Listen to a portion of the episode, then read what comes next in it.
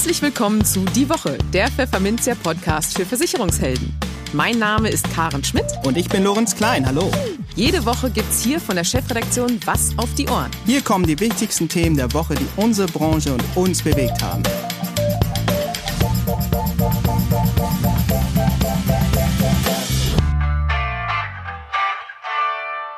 Moin aus Hamburg und herzlich willkommen zu Folge 26 unseres Podcasts. Es ist Freitag, der 22. Januar 2021 und diese Themen haben wir heute für Sie. Michael Jeinsen ist spezialisiert auf die Absicherung von Apotheken. Im Gespräch erzählt er uns, warum er beim Blick in so manchen Versicherungsordner von Apothekern am liebsten in die Tischkante beißen würde. In den News der Woche zeigt sich der AfW Bundesverband Finanzdienstleistung tiefenentspannt über eine Studie der Europäischen Versicherungsaufsichtsbehörde EIOPA, in der über die sanktionierten Verstöße gegen die Versicherungsvertriebslinie IDD berichtet wird.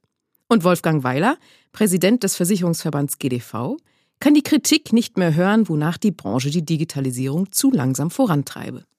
In der Kolumne der Woche spricht sich Vertriebsexperte Tobias Haff dafür aus, hinter wiederkehrende Aufgaben doch auch mal einen Prozess zu klemmen. Und in unserem Schwerpunktthema für den Monat Januar, ein Ausblick auf das neue Jahr, sprechen wir mit Ingolf Putzbach, Geschäftsführer von Sumkumo, das sich als Komplettanbieter für die Digitalisierung von Versicherungsunternehmen versteht. Darin erklärt er unter anderem, ob Amazon tatsächlich als Vorbild für die Branche taugt. Aber bevor es losgeht, wie immer vielen Dank an unseren Sponsor, die Zürich Gruppe Deutschland. Im Gespräch. Was haben Apotheker, Jäger und Zahnärzte gemein? Dass sie, wenn es um Versicherungen geht, mit einem Produkt von der Stange nicht gut bedient sind. Das geht schief, warnt Michael Jeinsen, der sich auf die Absicherung von Apothekern spezialisiert hat. Die Gutachterklausel in den allermeisten Versicherungsverträgen zum Beispiel steht dem entgegen, was für Apotheker bei einem Schadenfall Realität ist. Sie müssen nämlich das tun, was ihr Pharmazierat sagt, sonst kann sie das ihre Approbation kosten. Der Obergutachter der Versicherung interessiert da herzlich wenig. Was das von Versicherungsmaklern und Vermittlern erfordert, erklärt uns Jeinsen im Gespräch. Grüße, Herr Jeinsen, und schönen Gruß in die Hauptstadt. Ich grüße nach Hamburg. Ja, wir haben in diesem Podcast schon öfter mal über die Vorteile der Spezialisierung für Versicherungsmakler auf bestimmte Zielgruppen gesprochen. Ähm, heute wollen wir uns das mal von einem etwas anderen Blickwinkel anschauen, nämlich welche Fehler denn passieren können, wenn man sich einfach unbedarft einer Zielgruppe nähert, ohne die Eigenheiten kennenzulernen. Sie haben sich ähm, ja auf die Versicherung von Apotheken spezialisiert und beim Blick in die bestehenden Versicherungsverträge so durchaus das ein oder andere gefunden, wo Sie sich, glaube ich, am liebsten die Haare raufen würden. Ähm, haben Sie da vielleicht mal ein, zwei Beispiele für uns, was Ihnen da so äh, untergekommen ist bisher? Ja, also generell gilt, je spezifischer eine Zielgruppe ist, desto wahrscheinlicher entstehen Risiken, die der Versicherer, der Aktuar bei dem Bau der Police nicht beachtet oder ignoriert hat. Hier sind besonders darauf zu achten, die kleineren Zielgruppen, zum Beispiel 20.000 Apotheker oder ich sag mal äh, die wenigen Oldtimer-Fahrer in Deutschland oder ein internationaler Spediteur, der außerhalb der EU seine Autos, seine Lastwagen fahren hat. All diese Berufsstände, vielleicht auch Jäger, weil sie nur mal mit Waffen in der Welt rumlaufen, äh, all diese Spezialzielgruppen haben irgendetwas, was passieren kann, weil sie besonders sind und deshalb auch die Police auf diese Besonderheiten angepasst werden muss. Und das ist zum Beispiel bei Apotheken und insgesamt bei allen Heilberuflern ganz besonders der Fall. Ich habe zwei Beispiele. Das eine ist ein Bedingungsbeispiel, das andere ist ein Schadenbeispiel. Ganz kurz erklärt, es geht um eine Apotheke, die aufgrund meiner Buchveröffentlichung äh, im Deutschen Apothekerverlag ähm, festgestellt hat, nachdem sie das Buch gelesen hat, dass sie offensichtlich falsch versichert ist und mir ihre Bedingungen zugeschickt hat. Und dann habe ich festgestellt, dass der Fehler, der grundsätzliche Fehler, den der Kollege hier gemacht hat, der ist, dass er eine Arztpolice, also eine Heilwesenpolice, die natürlich auf die große Zielgruppe der Ärzte ausgerichtet hat, zugrunde gelegt hat. Also hatte diese Apotheke eine Praxisausfalldeckung für 1100 Euro und weil die Apotheke ja auch Medikamente herstellt, hat der Kollege gedacht, Sie bräuchte jetzt auch eine AMG-Deckung, also eine ähm, Herstellerhaftpflicht äh, für Medizingüter, die er nochmal mit äh, fast 400 Euro eingedeckt hat. Ähm, diese beiden Versicherungen sind für eine normale Apotheke nicht nötig. Die Praxisausfall logisch. Wir haben das jetzt in der Pandemie gemerkt. Wenn etwas aufbleibt, dann sind es die Apotheken. Mhm. Also wird die Apotheke bei aller Liebe offen sein. Zweitens, im Gegensatz zum Arzt, der natürlich gesundheitlich ausfallen kann und deswegen eine Praxisausfallversicherung braucht, kann ein Apotheker einen Vertreter einsetzen, der die Approbation hat und behält seine Apotheke offen. Wir wissen also, dass Apotheken unter allen Umständen offen sind, also ist eine Praxisausfallversicherung absurd. Und wenn man sich fachlich hineinversetzt, dann ist auch die Herstellerhaftpflicht nach Arzneimittelgesetz nicht erforderlich, weil nämlich Rezepturen und auch Defekturen, das sind zwei Fachbegriffe, die man wissen sollte, wenn man mit Apothekern Versicherungsgeschäft betreibt, äh, erstmal grundsätzlich durch die Betriebshaftpflicht abgedeckt sind, nur in ganz bestimmten Fällen von besonders hochwertigen, häufigen Defekturen und eben auch bei Eigenmarken ist die AMG-Deckung erforderlich. Zwei Policen mit 1400 Euro äh, Jahresprämie, die sinnlos sind. Dafür war diese Apotheke im Sach, in der Sachwertedeckung wie eine Arztpraxis versichert, also für Apotheken viel zu niedrig. Es bestand kein eigenständiger BU-Schutz. Die Vertreterkostendeckung war nicht eingeschlossen. Die extrem wichtigen Pharmazieratklauseln, äh, die im, da komme ich noch drauf zu sprechen, waren nicht drin. Retax und auch alle apothekenspezifischen Risiken waren nicht rechts, rechtsverbindlich hinterlegt. Diese Apothekerin wäre also bei jedem berufsspezifischen Schaden in der Kulanzproblematik gewesen und hätte keine rechtliche Verbindlichkeit gehabt äh, für die Schadensregulierung. Und das zweite Beispiel, das möchte ich sehr kurz im Interesse unserer Zeit sehr kurz anteasern. Es ging um einen Hygieneschaden und ich sage mal ganz platt, da wurde eine Apotheke, die in, in einer Berliner, eine Berliner Apotheke, die in einem großen Haus war, mit dem gesamten Abwasser des Hauses geflutet, weil ein Rückstauventil nicht ordnungsgemäß funktionierte. Oder wie ich mal plastisch sage, wir hatten 1,20 Meter Schokobrunnen im Keller. Oh nein. Ähm, diese Situation im Apothekenkeller hat tatsächlich bei ordnungsgemäßer Behandlung und guter Police dazu geführt, dass es gar keine Betriebsunterbrechung gegeben hat, nämlich eigentlich genau zwei Stunden.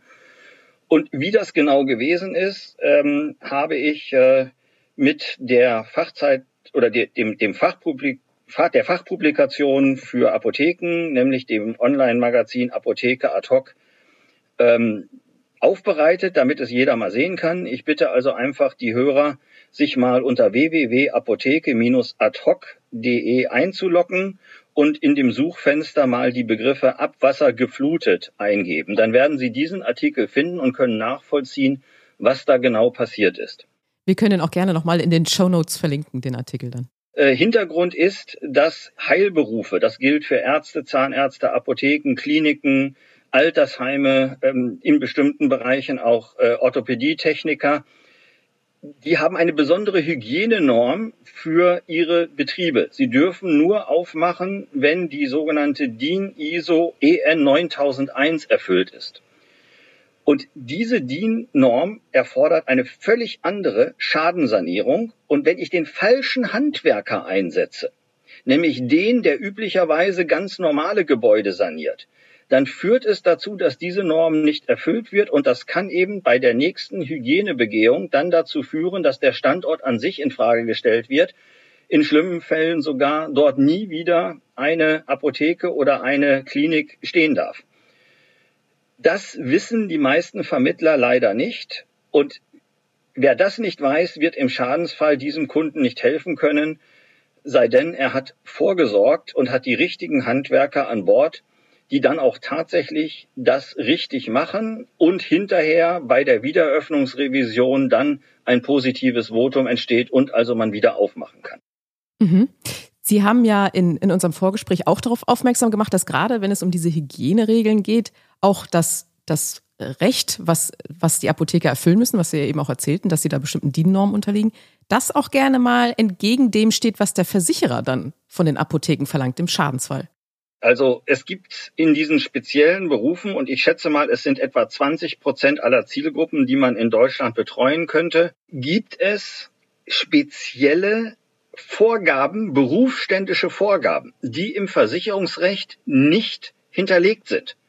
Und jetzt wissen wir, dass in den allermeisten Policen nur versichert ist, was in den Bedingungen steht. Also sind diese Besonderheiten für diese speziellen Zielgruppen nicht berücksichtigt, rechtsverbindlich. Es kommt also dann darauf an, ob der Versicherer bereit ist, es trotzdem zu regulieren und rechtlich kann man da kaum etwas tun. Bei diesen besonderen Zielgruppen, die unter Kammerrecht zum Beispiel steht oder unter besonderem Hygienerecht oder was die Jäger angeht, unter besonderem Waffenrecht, bedarf es eben Ergänzungen, besondere Versicherungsbedingungen, die der Vermittler vom Versicherer einfordern muss. Und die Erfahrung lehrt, dass es selbstverständlich in ganz, ganz vielen Fällen diese Dinge auch gibt. Der Versicherer bestätigt gerne, dass dieser Tatbestand auch mitversichert ist. Aber wenn der, Versicherer, wenn der Versicherungskollege es nicht weiß, was er fragen soll, dann wird er diese besonderen Versicherungsbedingungen nicht vereinbaren können und damit ist im Schadensfall äh, ja letztendlich dieser Kunde auf das Wohlergehen der Versicherung ähm, abgestellt. Ich habe hier mal zwei, drei Beispiele äh, vorbereitet, die Sie nachvollziehen können. Die Pharmazieratklauseln sind für Apotheker existenznotwendig. Es gibt nämlich von der Gesundheitsbehörde einen bestallten Revisor, sowas wie einen TÜV, der regelmäßig in die Apotheke kommt und überprüft, ob die Apotheke gemäß apothekengerecht ordnungsgemäß geführt ist. Und wenn dieser Mensch nach einem Schaden, und er muss nach einem Schadenfall gerufen werden, spätestens wenn es eine Betriebsunterbrechung gibt oder wenn eine Hygienefragestellung im Raum steht, ist jeder Apotheker gezwungen, seinen Pharmazierat oder Amtsapotheker herbeizurufen. Nehmen Sie mal an, Sie haben einen kleinen Schwelbrand im Nachtdienstraum, weil irgendein Vertreter gegen Ihre Vorgabe dort geraucht hat und jetzt ist äh, der Schwelbrand äh, in den Teppich gegangen und in der Apotheke riecht es nach Rauch. Die Packungen riechen leicht nach Rauch, weil sie den Rauch angenommen haben. Dann sagt der Gutachter der Versicherung, das ist doch kein Problem, das ist nur die Packung, die Medikamente sind ja schließlich eingeschweißt, verblistert und damit sind sie gar nicht betroffen von der Rauchemission. Natürlich hat der Gutachter der Versicherung recht. Mhm. Sachlich.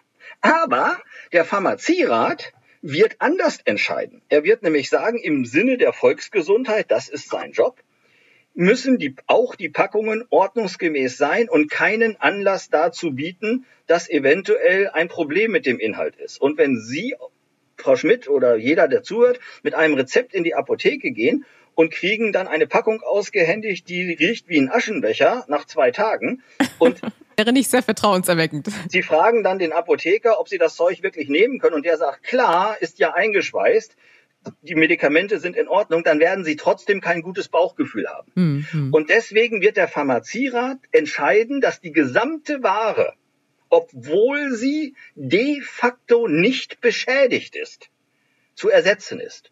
Und gegen dieses Votum des Pharmazierats darf sich kein Apotheker wehren, sonst verliert er seine Approbation, er kriegt Berufsverbot.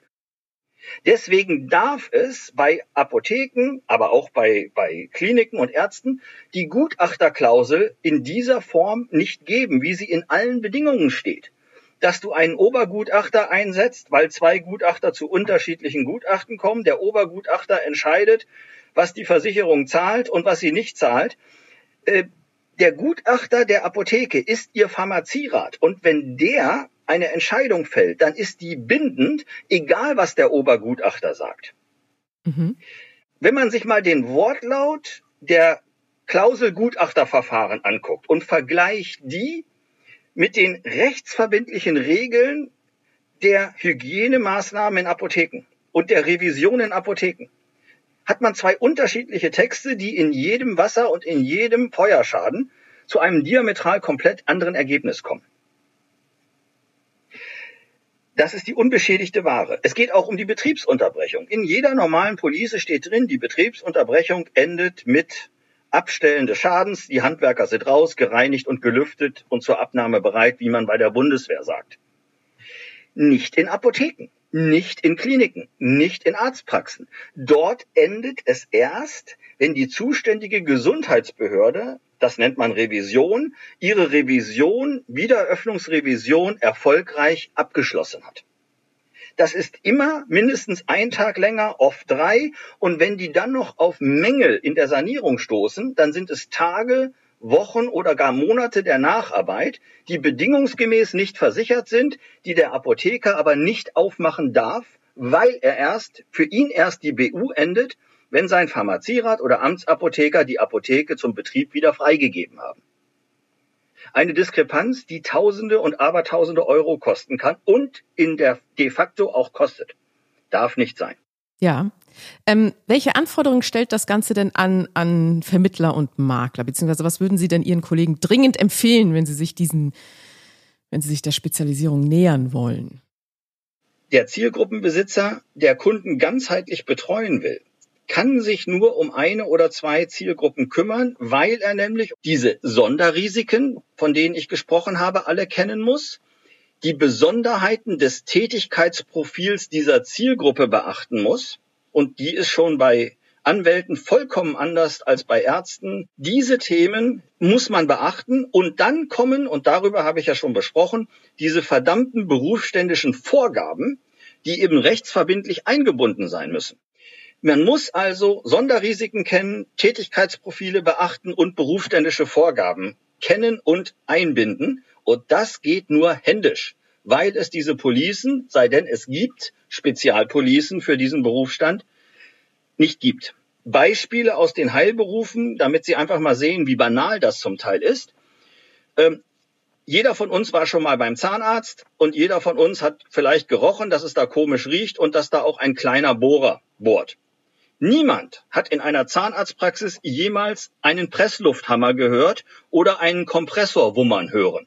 Trotzdem funktionieren Behandlungseinheiten von Zahnarztpraxen ausschließlich, wenn ein solches äh, Luftdruckaggregat, also so ein Kompressor vorhanden ist. Jede Zahnarztpraxis hat einen, da er aber nicht hörbar ist, ist er nicht am Versicherungsort. Jetzt versichern Sie eine Zahnarztpraxis in der zweiten Etage links und der Kompressor steht im Garten in einer Hütte oder im Keller in der Parkgarage in einer angemieteten eigenen Garage oder er ist im Hausflur oben über dem äh, Aufzugsschacht eingebaut. Das sind die beliebtesten Orte, wo dieser Kompressor tatsächlich steht. Der Kompressor ist nicht am Versicherungsort. Wenn aber wegen des Kompressors die Zahnarztpraxis ausfällt, ja, dann greift die Betriebsunterbrechung nicht, weil sie sagt, das ist ja ein Schadensursache am nicht versicherten Ort. Das muss man einfach wissen. Bei jedem Zahnarzt, den ich versichere, gibt es einen zweiten Versicherungsort, den ich rechtsverbindlich einbauen muss. Mhm. Ich kann mich doch nicht darauf, ich kann doch nicht darauf vertrauen, dass meine Versicherung im Schadensfall so gnädig ist und dieses diese Unterlassung, diese, diesen Beratungsmangel mir nicht ankreidet als Vermittler. Das heißt, Sie haben doppelt Ärger. Sie verlieren den Kunden, weil der kriegt sein Geld nicht und Sie haben noch ein Problem mit Ihrer Vermögensschadenshaftpflicht wegen Fehlberatung. Einfach nur, weil man nicht weiß, dass in einer Zahnarztpraxis ein Kompressor zwingend vorhanden sein muss, aber nie am Versicherungsort ist. Und bei Apotheken gibt es 24 No-Gos, die sind absolut tödlich. Die habe ich alle zusammengestellt und eine Vielzahl kleinerer wie gesagt, da könnte ich jetzt abendfüllend drüber reden, aber ich empfehle ja, Ihnen einfach ich. mal äh, nach den Büchern zu schauen, die ich sowohl für die Vermittler als auch für die Apotheker zu dem Thema verfasst habe. Oder googeln Sie meinen Apotheker. Auch die kann ja? ich unten in den Show Notes ja verlinken. Okay, alles klar. Äh, äh, bitte, es ist keine Eigenwerbung, sondern es ist der Beleg, dass es schwierig ist. Ich möchte auch ganz klar sagen, wenn ich mich nicht auf Apotheken spezialisiere, sondern auf Ärzte, brauche ich wieder andere Informationsquellen. Bei Zahnärzten wieder andere. Selbst in den Heilberufen ist es so. Wenn ich die Charité versichern will, kann ich mit all meinem Wissen nichts anfangen. Da brauche ich wieder was anderes. Es ist bei jeder Zielgruppe von vorne anzufangen. Und deswegen ist es sinnlos, sich auf 100 Zielgruppen oder 5 oder 38 zu spezialisieren. Man braucht eine, zwei oder maximal drei und in denen muss man bis in der Tiefe fit sein, dann wird man zum Zielgruppenbesitzer und hat mit Storno kein Problem. Das ist ein schönes Schlusswort. Ähm, nur kurz für unsere Hörerinnen und Hörer, wir arbeiten mit Herrn Jeinsen auch an einem Projekt, äh, in dem wir auf die, die Zielgruppe der Apotheker und Heilberufe eingehen wollen, haben da ein paar Sachen geplant, ist noch nicht wirklich spruchreif, deswegen teasern wir jetzt erstmal nur ein bisschen an, aber da kommt noch was, das äh, ja, dieses ganze Wissen, was Herr Jeinsen und seine Kollegen unter anderem haben, dass wir das ihnen transportieren können, damit sie da entsprechend sich weiterbilden. Herr Jeinsen, vielen Dank für die ganzen Einsichten und für das Gespräch. Hat Spaß gemacht. Und, äh, Gerne, Frau Schmidt, jederzeit wieder. Bis demnächst, genau. Gerne, ciao. Die News der Woche Teil 1. Gut drei Jahre ist es her, dass die Versicherungsvertriebsrichtlinie IDD in Kraft getreten ist. Zeit also für eine Bilanz. Und die hat die Europäische Versicherungsaufsichtsbehörde IOPA nun geliefert. Darin geht es um gemeldete Sanktionen und sonstige Maßnahmen gegen Versicherungsvermittler zwischen Anfang 2018 bis Ende 2019 innerhalb der EU. Das Ergebnis? In Deutschland kam es in absoluten Zahlen zu den meisten Sanktionen. Von den 1923 gemeldeten Sanktionen wurden allein 1588, also mehr als zwei Drittel, in Deutschland ausgesprochen. Nach Darstellung des Bundesverbands Finanzdienstleistung AfW bezogen sich die geahndeten Verstöße zum Beispiel auf fehlende Vermögensschadenhaftpflichtversicherungen, fehlende Nachweise der erforderlichen Qualifikation oder Weiterbildung und fehlende Nachweise über geordnete Vermögensverhältnisse. Klingt ja auf den ersten Blick nicht so dolle. Aber der AfW zeigt sich entspannt. Die Zahlen seien weder erschreckend hoch noch zufriedenstellend niedrig. Vielmehr zeige das Ergebnis, dass die Aufsicht über die Versicherungsvermittler funktioniere, betont der geschäftsführende Verbandsvorstand Norman Wirth. Die zuständigen Industrie- und Handelskammern sorgen dafür, dass in Deutschland europaweit das mit Abstand strengste Aufsichtsregime herrscht. Vor diesem Hintergrund wiederholt der Verband seine Forderung, an der bisherigen Form der Aufsicht über die Finanzanlagenvermittler festzuhalten. In der Diskussion um eine Übertragung der Aufsicht hin zur Wirecard belasteten BaFin und weg von den IHK und Gewerbeämtern sei seitens des Verbraucherzentrale Bundesverbands in Richtung der IHK der Vorwurf aufgekommen, sie seien durch ihre Doppelrolle als Aufsicht und Interessenvertreter nicht unabhängig und schufen Raum für Interessenkonflikte, schreibt der Verband.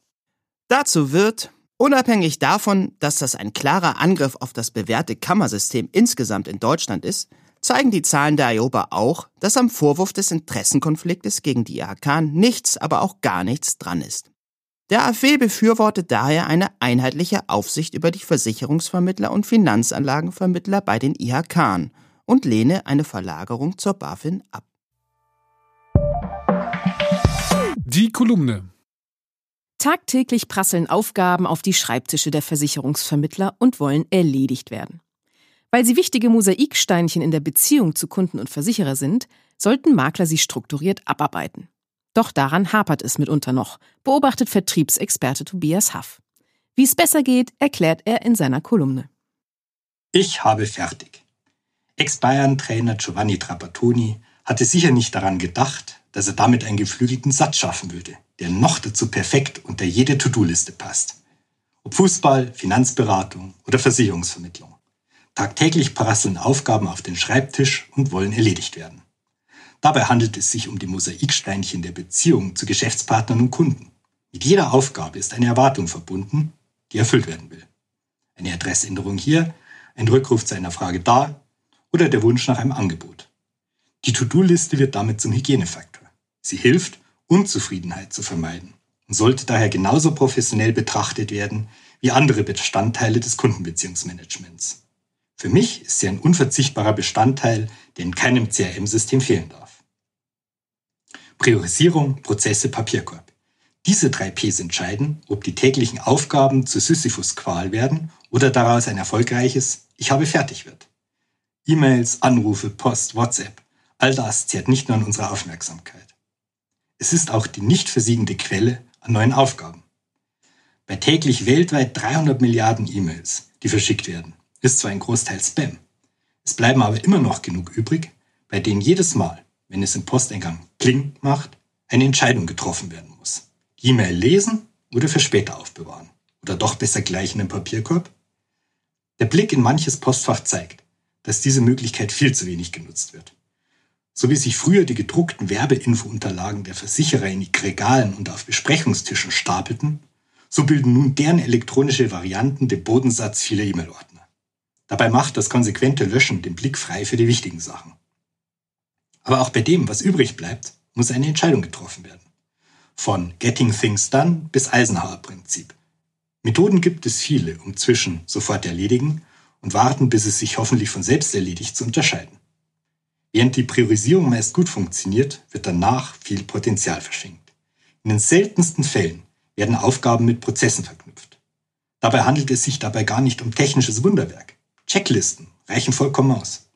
Statt immer wieder neu zu überlegen, was bei einer Adressänderung zu tun ist, kann auf eine vordefinierte Aufgabenliste zurückgegriffen werden. Die stellt nicht nur sicher, dass an alles gedacht wird. Aus dem Ich habe im Kopf, was zu tun ist, wird ein wiederholbarer Ablauf. Das macht den Weg frei für die Delegation von Aufgaben. Denn wenn die einzelnen Schritte beschrieben sind, können auch Mitarbeiter die Haken dran setzen und tragen damit dazu bei, dass sich der Kunde freut, weil sein Anliegen schnell erledigt ist. Oder sie werden selbst schneller fertig und können für sich selbst sagen, ich habe fertig.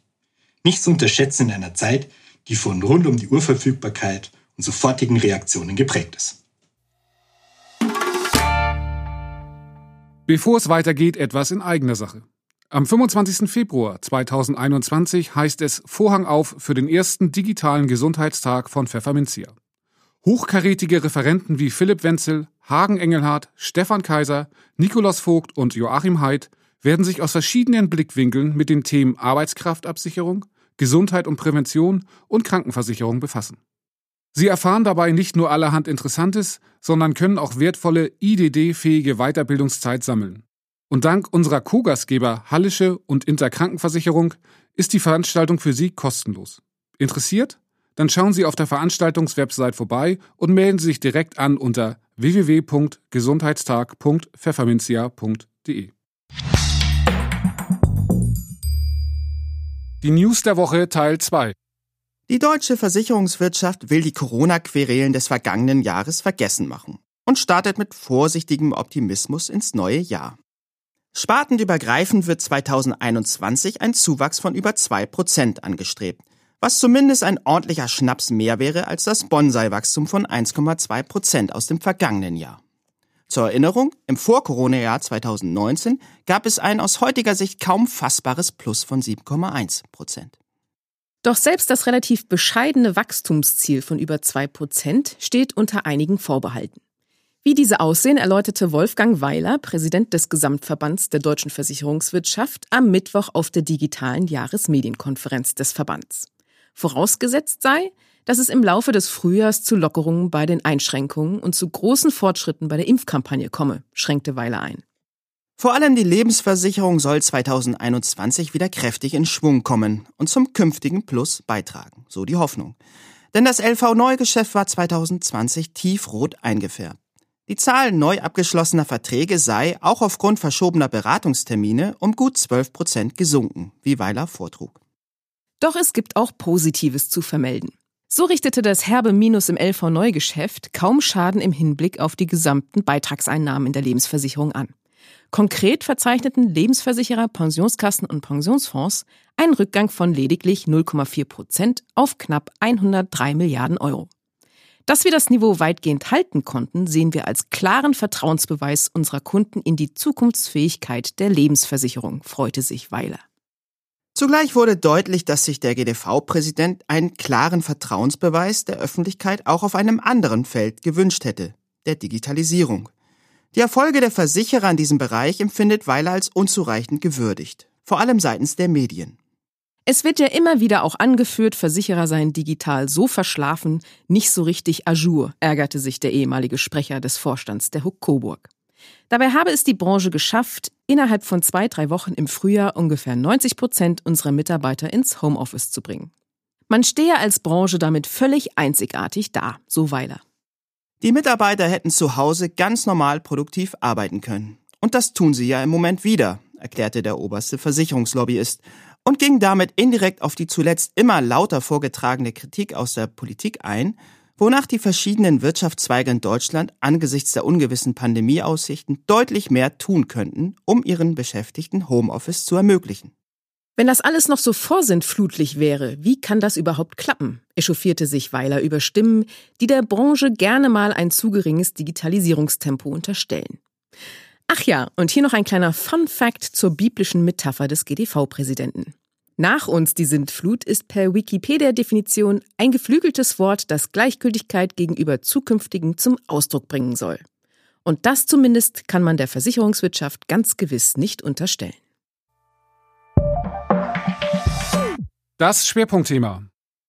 Ingolf Putzbach ist als Geschäftsführer des IT-Dienstleisters Sumcomo regelmäßig zu hören, nämlich als Gastgeber der Podcast-Reihe Sum Talk. Darin befragt Putzbach Experten aus der Versicherungsbranche zu Digitalisierung und Co. Am Mittwoch tauschte er den Stuhl und ließ sich von uns darüber befragen, wie gut sich die Unternehmen eigentlich anstellen, um auch in Zukunft gegenüber den kräftig aufrüstenden Insurtechs bestehen zu können. Hallo Ingolf Putzbach, ich grüße Sie. Hallo Lorenz Klein, ich grüße zurück. Sie sind Geschäftsführer der Sumcomo GmbH in Hamburg. Ihr Unternehmen versteht sich als Komplettanbieter für die Digitalisierung von Versicherungsunternehmen. Insofern wollen wir uns in diesem vorletzten Jahresausblicksgespräch mal über die Digitalisierungsfortschritte der Branche unterhalten. Ja, und ich steige mal mit einem Zitat von Ihnen ein. Der beste Gradmesser für die Digitalisierung ist die Fähigkeit, die wesentlichen Kundenanliegen automatisiert oder im Self-Service erledigen zu können, erklärten sie kürzlich. Es gehe nicht um die neue Software für das Finanzwesen, nicht um das neue Bestandsführungssystem und auch nicht um die neue CRM-Lösung. So. Auf welchem Grad zwischen 0 und 100 steht denn die deutsche Versicherungsbranche derzeit in Sachen Kundenzentrierung aus Ihrer Sicht und warum sollten die Versicherer diesem Prinzip alles unterordnen? Ja, da muss ich vielleicht kurz mal äh, darauf eingehen, warum ich diesen Test, den Sie richtig zitiert haben, für so ähm, wirksam und wichtig halte. Denn wir erleben ja heute in der Branche, dass alle an ihren digitalen Baustellen arbeiten. Das sind zum Teil ganz banale Dinge, die in einem bestimmten Bereich die Effizienz durch Robotics erhöhen sollen. Oder der andere probiert eher so Leuchttürme, die er im Vertrieb verkaufen kann, wie Alexa-Skills implementieren und so weiter. Äh, aber am Ende des Tages äh, muss man natürlich die einzelnen Baustellen zu einem Gesamtprojekt zusammenführen. Und man kann halt sehen oder sehr gut messen, wie weit ein Unternehmen ist, wenn der Endkunde, oder es kann genauso auch der Makler oder der 84er sein, in der Lage ist, eigentlich genau die Dinge, äh, die ansonsten nur der Versicherungsfachmann im Backoffice machen kann, selber durchführen kann und das idealerweise in Realtime. Also er kann den Vertrag abschließen, hat sofort alle Dokumente in seinem Kundenkonto und kann danach sofort äh, Vertragsänderungen durchführen. Also in der Kfz-Versicherung vielleicht den Fahrerkreis ändern oder die Teilkasko Selbstbeteiligung erhöhen oder verringern und auch das wird in Realtime verarbeitet äh, und äh, hat, man hat sofort wieder alle Dokumente. Und da ist es letztlich egal, ob da ein Vermittler mit eingebunden ist oder ob es der Endkunde selber äh, macht. Dann ist man aber auf dem Stand der Technik. Dann nutzt man eben moderne Webtechnologien äh, und agiert so, wie das eben auch die, die führenden Tech-Unternehmen aus dem Silicon Valley machen. Und deshalb ist dieser Test so wichtig. Und wenn man da mal anguckt, wie viele Versicherer das heute können, dann stellt man fest, fast keiner. Also selbst viele von den Insurtechs nicht. Also so gesehen äh, wenn Sie sagen, wie weit sind die deutschen Versicherer? Also viele haben Fortschritte gemacht, viele sind schon, sagen wir mal, so bei 50 Prozent, aber viel weiter, äh, würde ich sagen, sind, äh, sind die aller, allerwenigsten. Dann lassen Sie uns mal auf die Vermittlerseite schauen und zunächst mal auf eine Zahl.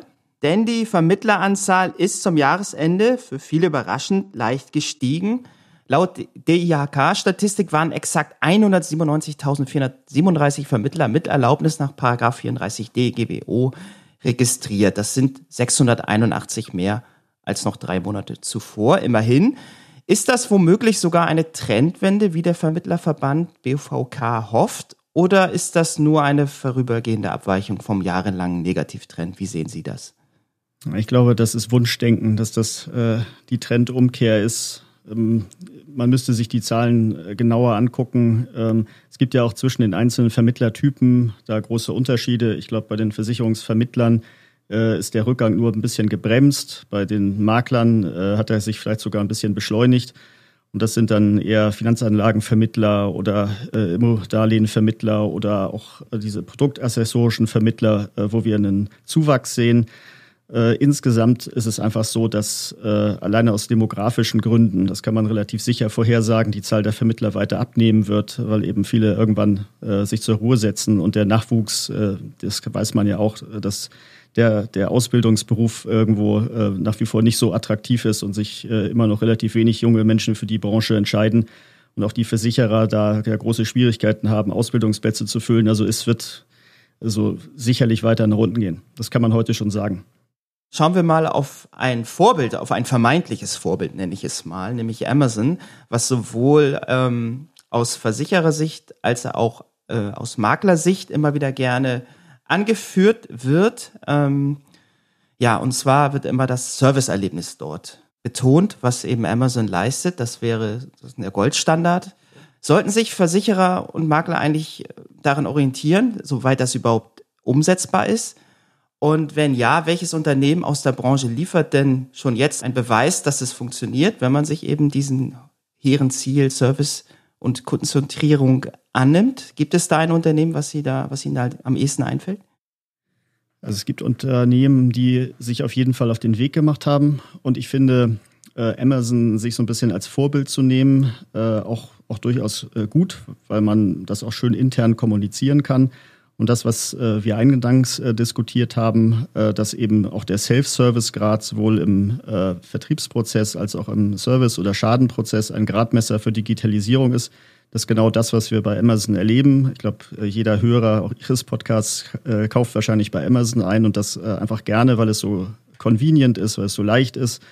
ich habe ein maximales Angebot, aus dem ich auswählen kann, nicht nur die Amazon eigenen Produkte, sondern auch Fremdprodukte. Ich kann die sehr einfach äh, mit, über, über eine Plattform mit, mit wenigen Mausklicks kann ich einkaufen. Wenn ich doch eine Retoure habe, kann ich das wieder über die Plattform abwickeln. Und diese Convenience ist natürlich etwas, die ist im Bereich äh, Produkte des täglichen Bedarfs natürlich viel wichtiger als im Versicherungsbereich, aber trotzdem überträgt man das eben als Kunde auch gern, dann gerne auch auf den Versicherungsbereich. Und deshalb glaube ich schon, dass man wenn man langfristig eben auch äh, jüngere, attraktive Zielgruppen erreichen will, dann muss man irgendwo auf den Stand kommen, den Amazon heute erreicht hat. Und sowas geht äh, natürlich nicht von jetzt auf gleich. Äh, sicherlich, wenn ich auf der grünen Wiese etwas aufbaue, wir haben ja ein paar äh, Insurtechs, die man da sicherlich auch nennen kann, auch die, die Sumkumo äh, betreut, äh, wie FreeU oder Nexible oder Dextra, die sind auf dem Weg natürlich schon sehr weit. Äh, aber auch eine, eine bayerische, um mal einen eher mittelständischen Versicherer zu nennen, der, der sich eben äh, lustigerweise sogar so das in die Strategie geschrieben hat, äh, dass er sich an Amazon orientieren will. Der, der kommt eben wirklich äh, sukzessive dem Ziel immer näher. Kann, man kann dort heute auch fast alle Produkte, sowohl Komposit als auch Leben, online abschließen. Es gibt inzwischen ein wirklich vernünftiges Kundenkonto, was so modernen UX-Prinzipien entspricht. Und, und das finde ich schon sehr beachtlich. Äh, und, und vor allen Dingen auch ohne bereits im Hintergrund alle Bestandsverwaltungssysteme ausgetauscht zu haben, ist man da auf einem sehr guten Weg. Und äh, man könnte jetzt genauso gut auch ein paar andere Versicherer nennen, äh, die es, glaube ich, verstanden haben und jetzt einfach Schritt für Schritt ihre Projektpläne abarbeiten und sich in die Richtung bewegen. Und wer das nicht tut, und davon gibt es auch immer noch ganz viele, dem würde ich auch keine so gute Prognose stellen. Ja, Sie kennen die Insurtech-Szene ja sehr, sehr gut. Und aus meiner Wahrnehmung heraus treten die Insurtechs eben auch sehr selbstbewusst und auch durchaus polarisierend auf. Das gehört irgendwie vielleicht auch zum, zum Handwerk, dass man eben auch ähm, ja, Unruhe auslösen möchte. Etwa GetSafe-Chef Wiens, der die Corona-Krise im vergangenen März als Brandbeschleuniger für Insurtechs wertete. Oder eben auch Christoph Oster, Clark-Geschäftsführer und Mitgründer der vergangene Woche erklärte sich auf dem Weg zur Marktführerschaft im Versicherungsmakler-Segment zu wähnen. Hintergrund ist, dass Clark als Digitalmakler im Rahmen einer neuen Finanzierungsrunde 69 Millionen Euro einsammeln konnte. Ja, ist das alles nur mehr oder weniger geschickte PR oder steckt mehr dahinter? Also PR ist es ähm, mit Sicherheit. Ähm, PR ist immer noch relativ preiswerte Werbung, äh, das wissen wir. Und wenn man sich die Unternehmen, die Sie jetzt zitiert haben, mal etwas genauer äh, anschaut, äh, dann muss man sagen, dass die auch tatsächlich auch wirklich Taktgeber sind der Digitalisierung ähm, im deutschen Versicherungsmarkt. Äh, vor GetSafe habe ich wirklich große Hochachtung, äh, weil die es wirklich geschafft haben, ähm, erstmal ihr Geschäftsmodell auch so ein bisschen zu pivotieren, wie man sagt. Also letztlich äh, von, von einem ähnlichen Modell wie Clark, so einem Vergleichsmodell, äh, letztlich doch zu einem Produktanbietermodell äh, zu gehen. Jetzt wollen sie auch eine Versicherungslizenz beantragen.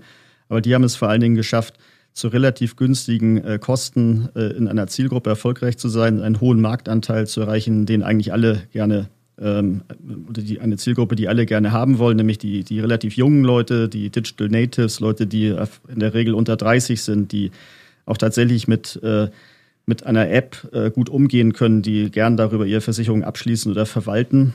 Äh, und die Wachstumszahlen und auch der Marktanteil in der Zielgruppe, das ist absolut beachtlich. Und wenn das so weitergeht, dann ähm, äh, muss man tatsächlich mittel- und langfristig auf jeden Fall mit GetSafe rechnen. Und das sollten sich andere Versicherer, etablierte, genau anschauen. Ähm, bei Clark spricht sicherlich auch der, die erfolgreiche Finanzierungsrunde dafür, dass die Investoren an das Modell glauben. Äh, Marktführerschaft, da glaube ich jetzt noch nicht so richtig dran. Äh, da müsste man wirklich sich genauer das Segment angucken, vielleicht auch bei, bei bestimmten Zielgruppen, jüngeren Zielgruppen und nur bezogen auf das Privatkundengeschäft, ja. Aber gut, wie gesagt, Klappern gehört zum Handwerk, hatten Sie, glaube ich, auch eben erwähnt. Ja, genau. Und jetzt lassen Sie uns mal noch mal einmal aufs Jahr 2021 ganz konkret schauen zum Abschluss. Erwarten Sie denn große Umbrüche in diesem Jahr bereits oder wird es eine sukzessive Weiterentwicklung sein, die wir im, Letz-, im letzten Jahren eigentlich auch schon gesehen haben? Ja, das große disruptive äh, Ereignis, das erwarte ich weiterhin nicht. Das funktioniert in der Versicherungsbranche nicht, weil die Geschäftsmodelle eben doch sehr träge sind. Also man kann die gar nicht so schnell kaputt machen. Äh, genauso wenig kann man aber auch sehr schnell sehr, sehr erfolgreich sein. Äh, deshalb äh, werden auch weitere Insurtechs auf der Strecke bleiben, weil sie die nächste Finanzierungsrunde nicht schaffen. Äh, an andere wiederum glaubt der Markt, äh, die werden äh, vorankommen. Ähm, und bei den etablierten, da wird sich wahrscheinlich auch äh, relativ wenig tun. Ähm, das ist eigentlich so ein bisschen das, das, was viele so ein bisschen frustriert an der Digitalisierung im Versicherungsmarkt dass man eigentlich immer erst, wenn man sich so fünf Jahresintervalle anguckt, äh, wirklich sieht, was sich doch alles bewegt und, und getan hat. Und äh, ich fürchte, äh, an, an dieses Tempo müssen wir uns weiterhin auch, auch gewöhnen und, und einfach bei der Stange bleiben. Für uns ist das Gute, also als Marktbeobachter und Dienstleister, es gibt auch in den nächsten Jahren immer noch genug zu tun. Wir beobachten das natürlich ebenfalls. Danke, Herr Putzbach, für das Gespräch. Alles Gute für Sie für das neue Jahr 2021. Danke, Herr Klein, wünsche ich Ihnen auch. Und damit ist eine weitere Folge von Die Woche im Kasten. Wie fanden Sie diesen Podcast? Geben Sie uns doch Feedback unter redaktion.pfefferminzia.de. Und nicht vergessen, melden Sie sich zu unserem digitalen Gesundheitstag an unter www.gesundheitstag.pfefferminzia.de. Ansonsten hören wir uns am kommenden Freitag wieder. Bis dahin, bleiben Sie gesund, genießen Sie das Wochenende und kommen Sie gut in die neue Woche.